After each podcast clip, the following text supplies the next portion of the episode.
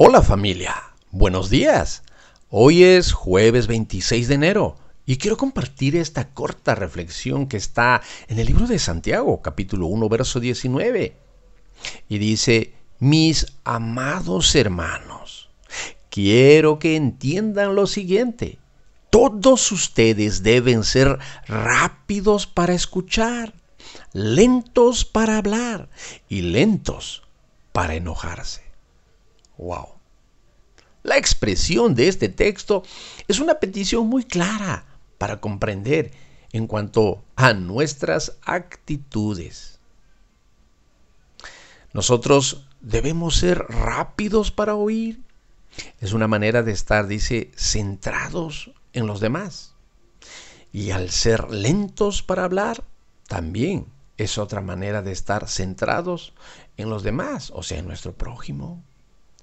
Mas la ira y enojo proviene de estar centrados en nosotros mismos y no centrados en los demás. Esto muestra una actitud egoísta, porque solo pienso en mí mismo y no en mi prójimo. Tenemos que reconocer que la naturaleza del mundo nos enseñó de esta manera, opuesta a lo que enseña este verso en el que nos dice que tenemos dos oídos que están abiertos hmm, para escuchar y una lengua encerrada tras los dientes y los labios para mantenerla cerrada. ¿No es verdad? ¡Wow! Siempre veremos resultados positivos cuando tengamos un corazón dispuesto para escuchar y ayudarás más para atender muchas personas que necesitan ser escuchadas. Tal vez solo para vaciar su corazón, como también para recibir un consejo, una palabra de ánimo o consuelo que Dios pondrá mientras escuchas el corazón de esa persona. Él hablará contigo.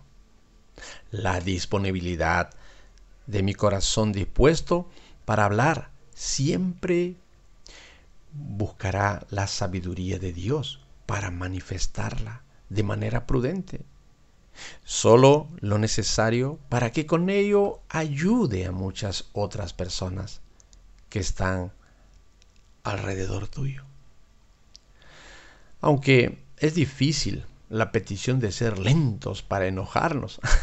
Esta otra actitud es posible porque tenemos que utilizar el dominio propio que Dios ya nos dio, juntamente con el espíritu de valentía y también el de amor, que nos olvidamos de utilizar a menudo. Sí, me río porque a veces pasa esto con muchas personas como con cada uno de nosotros.